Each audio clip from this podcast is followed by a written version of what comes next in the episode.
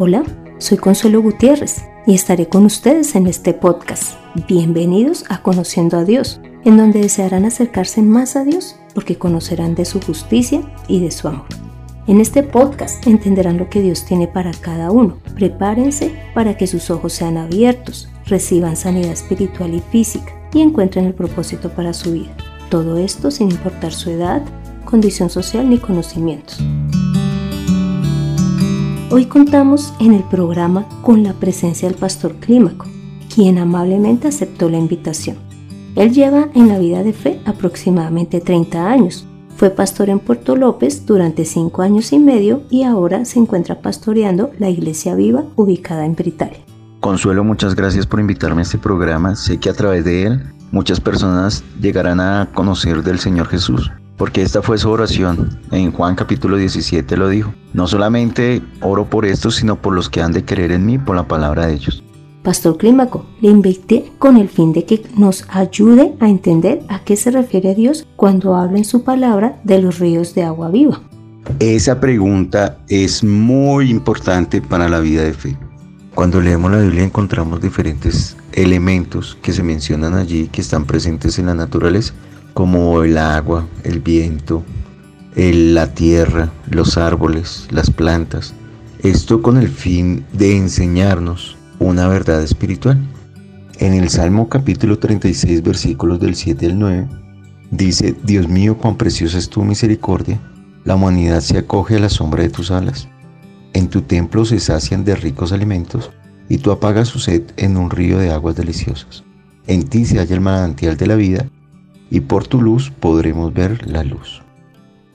En este pasaje el salmista nos está mostrando la grandeza de la misericordia de Dios, porque toda la humanidad puede acudir a Dios para encontrar en el refugio, protección, además que viene buscando calmar su sed y dice que en la casa de Dios encontrará un río de aguas deleitosas, encontrará el manantial de la vida.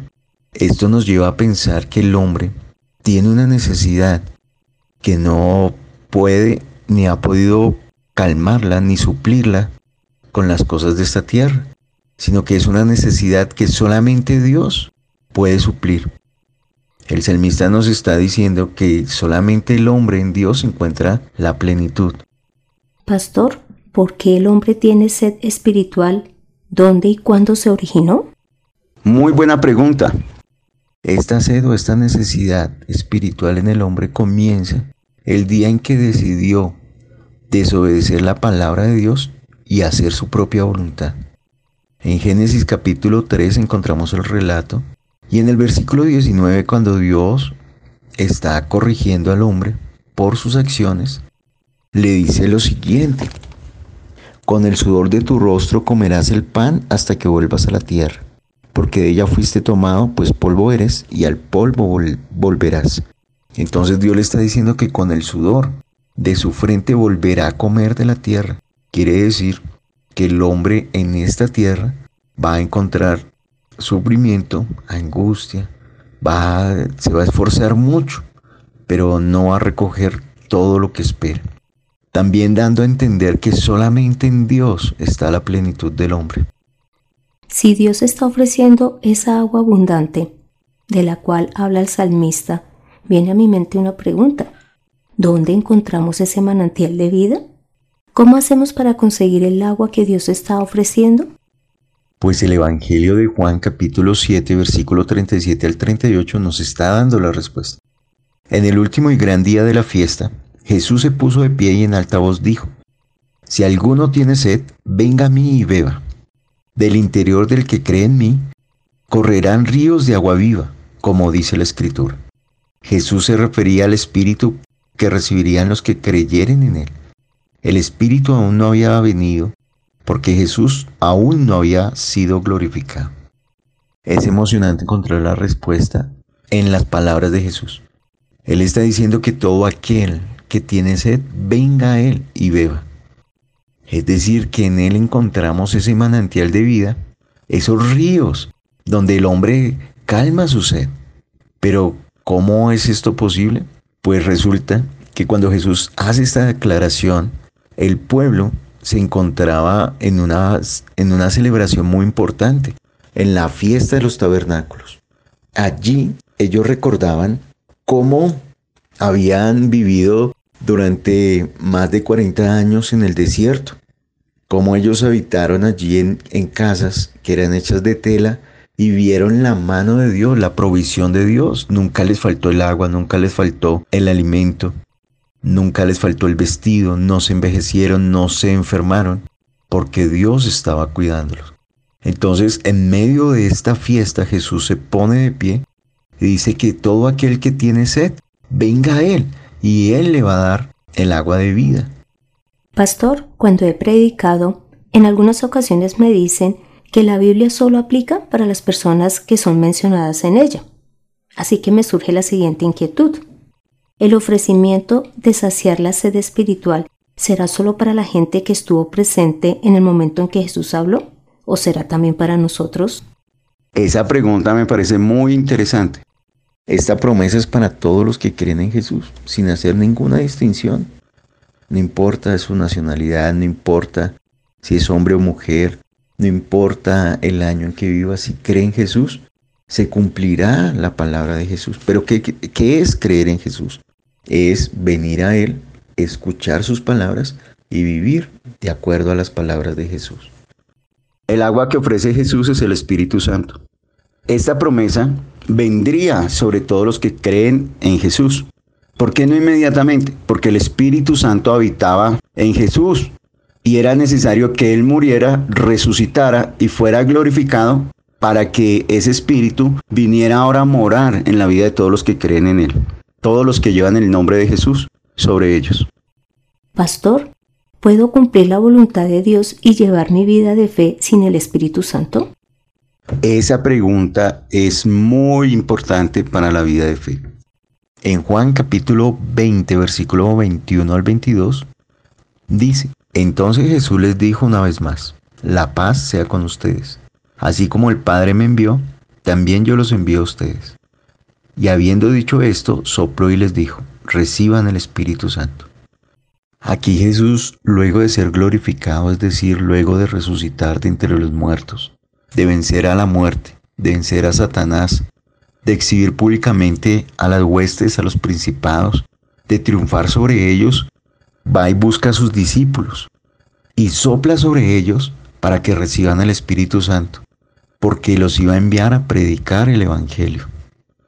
Algo que no se puede hacer solamente con las capacidades y la sabiduría humana. Se necesita el poder de Dios. Y ese poder viene a manifestarse cuando el Espíritu Santo mora en la vida de cada creyente. En Hechos capítulo 2 versículos del 1 al 4, describe ese momento espectacular cuando un poder del cielo desciende sobre cada uno de ellos y transforma sus vidas. Desde este momento en adelante, la vida de cada uno de ellos no volvió a ser igual. Hechos capítulo 2 versículos del 1 al 4. Cuando llegó el día de Pentecostés, todos ellos estaban juntos y en el mismo lugar. De repente, un estruendo como de un fuerte viento vino del cielo, y sopló y llenó toda la casa donde se encontraban. Entonces aparecieron unas lenguas como de fuego, que se repartieron y fueron a posarse sobre cada uno de ellos. Todos ellos fueron llenos del Espíritu Santo y comenzaron a hablar en otras lenguas según el Espíritu los llevaba a expresarse. En esta porción de la palabra de Dios vemos como todos los seguidores de Jesús, que habían permanecido unánimes juntos, recibieron la promesa de parte de Dios, de parte del Padre, y fueron llenos del Espíritu Santo y comenzaron a hablar no lo que ellos pensaban, no lo que ellos querían, sino que ahora sus palabras estaban dirigidas por el Espíritu Santo de Dios. Y de ahí en adelante se desarrolla la vida de los creyentes, llenos del Espíritu Santo. Pastor, ¿es decir que necesitamos ser llenos del Espíritu Santo? En la carta a los Efesios capítulo 5, versículo 18, el apóstol Pablo le aconseja a los hermanos de Éfeso que no se embriaguen con vino, porque el vino los va a llevar a la división, a la contienda, sino que antes sean llenos del Espíritu Santo. es algo que no todos los creyentes debemos buscar, ser llenos del Espíritu Santo, vivir en la plenitud de Dios para hacer la obra del Señor. Hemos observado cómo en algunos versículos de la Biblia nos habla de la necesidad del hombre que es, que tiene sed espiritual. Que nada en este mundo, ni en esta tierra, va a poder saciar la necesidad del hombre. Que solamente en Dios, en Jesús, vamos a encontrar la plenitud de la existencia. Vamos a saciar nuestra sed en el manantial de la vida. Y que el agua que está ofreciendo Jesús es el Espíritu Santo. Ahora, ¿esa promesa es para siempre? Pastor, ¿la promesa del Señor de quitar nuestra sed espiritual es para siempre o es por un tiempo? Muy buena pregunta. Las palabras de Jesús fueron determinantes para darle respuesta a esta pregunta. La promesa está para todo aquel que cree en Jesús. De su interior comenzará a brotar un manantial de vida el Espíritu Santo hará morada en la vida de todo aquel que cree en el Hijo de Dios. Y de ahí brotará ese río de vida. En el libro de Apocalipsis capítulo 22 versículo 17 dice, y el Espíritu y la esposa dicen, ven. Y el que oiga, que diga, ven. Y el que tenga sed, que venga. Y el que quiera, que tome gratuitamente del agua de la vida. Empezamos leyendo el Salmo 36. Allí nos habla del río, donde el hombre calma su sed, que en Dios está ese río y el manantial de la vida. Ahora, el libro de Apocalipsis termina diciendo que todo el que tenga sed puede venir a beber gratuitamente del agua de vida. Ahora, quiero hacer dos preguntas para todos aquellos que nos escuchan. Número uno, ¿tiene sed? ¿Cómo va a calmar esa sed? Y no estamos hablando de la sed física, sino la sed espiritual. ¿Quiere tomar del agua de vida? ¿Quiere encontrar esa plenitud? ¿Quiere calmar la sed? Dios está ofreciendo el agua de vida. Solamente en Dios el hombre encuentra la plenitud de su existencia. Muchas gracias, Pastor Clímaco, por mostrarnos con la palabra cuáles son los ríos de agua viva y la sed espiritual que tiene la humanidad la cual solo es saciada cuando recibimos el Espíritu Santo. Ahora debemos es de anhelar recibirlo. Así que pidámoselo a Dios, que Él lo da sin medida. Consuelo, muchas gracias por permitirme hacer parte de esta gran labor de llevar el mensaje del Señor Jesús a muchas personas. Pastor Clímaco, si alguno de nuestros oyentes desea contactarse con usted, ¿cómo lo puede hacer? Las personas que quieran comunicarse conmigo lo pueden hacer al número celular 313-405-2798 o al correo electrónico clímacocaballero1 gmail.com. Después de haber visto cuáles son los ríos de agua viva y de conocer el regalo maravilloso del Señor, que es el Espíritu Santo, para que nosotros haya plenitud, le invito a que hagamos esta oración. Padre amado, gracias por saciar nuestra sed espiritual. Hoy deseamos que tu Espíritu Santo venga a habitar en nosotros que Él nos guíe para ser tus testigos con poder, para que más gente llegue a amarte y a obedecerte. Santo Señor, deseamos hacer la obra conforme a tu voluntad. Danos más y más de tu Espíritu, para vivir en plenitud. Gracias por tu misericordia y tu amor. A ti es todo el honor y la gloria. Hemos orado en el nombre de Cristo Jesús. Amén. Tome la mejor decisión. Sacie su sed espiritual a través del Espíritu Santo. Pide al Señor que le dé el Espíritu Santo si aún no está en usted. Dios lo dará sin medida.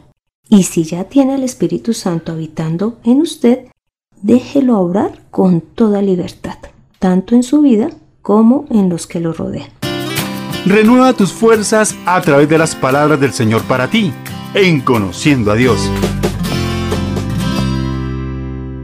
Este fue el episodio 28 en donde vimos que nuestra sed espiritual es calmada a través del Espíritu Santo, quien es los ríos de agua viva prometidos por Dios. Así que anhelemos que Él habite en nosotros. Además, le invito a que lea Primera de Pedro capítulo 1, en donde también mirará la obra que hace el Espíritu Santo. Continúe escuchando este podcast para que conozca cada vez más de Dios y crezca en su vida de fe. Ponga en acción lo aprendido. Permita que el Espíritu Santo habite y obre en su vida. Ore, lea la palabra, congréguese, diezme, ofrende y además predique. Gracias por escuchar este podcast. No deje compartirlo para que más personas conozcan cómo saciar su sed espiritual. Me gustaría conocer su opinión, dudas o aportes. Para esto puede escribir al correo de mirtaconsuelog.gmail.com. Soy Consuelo Gutiérrez, su compañera en este camino. En edición de este podcast, José Luis Calderón. Dios continúe transformando y usando nuestras vidas. Nos vemos en el próximo episodio. Bendiciones del Todopoderoso.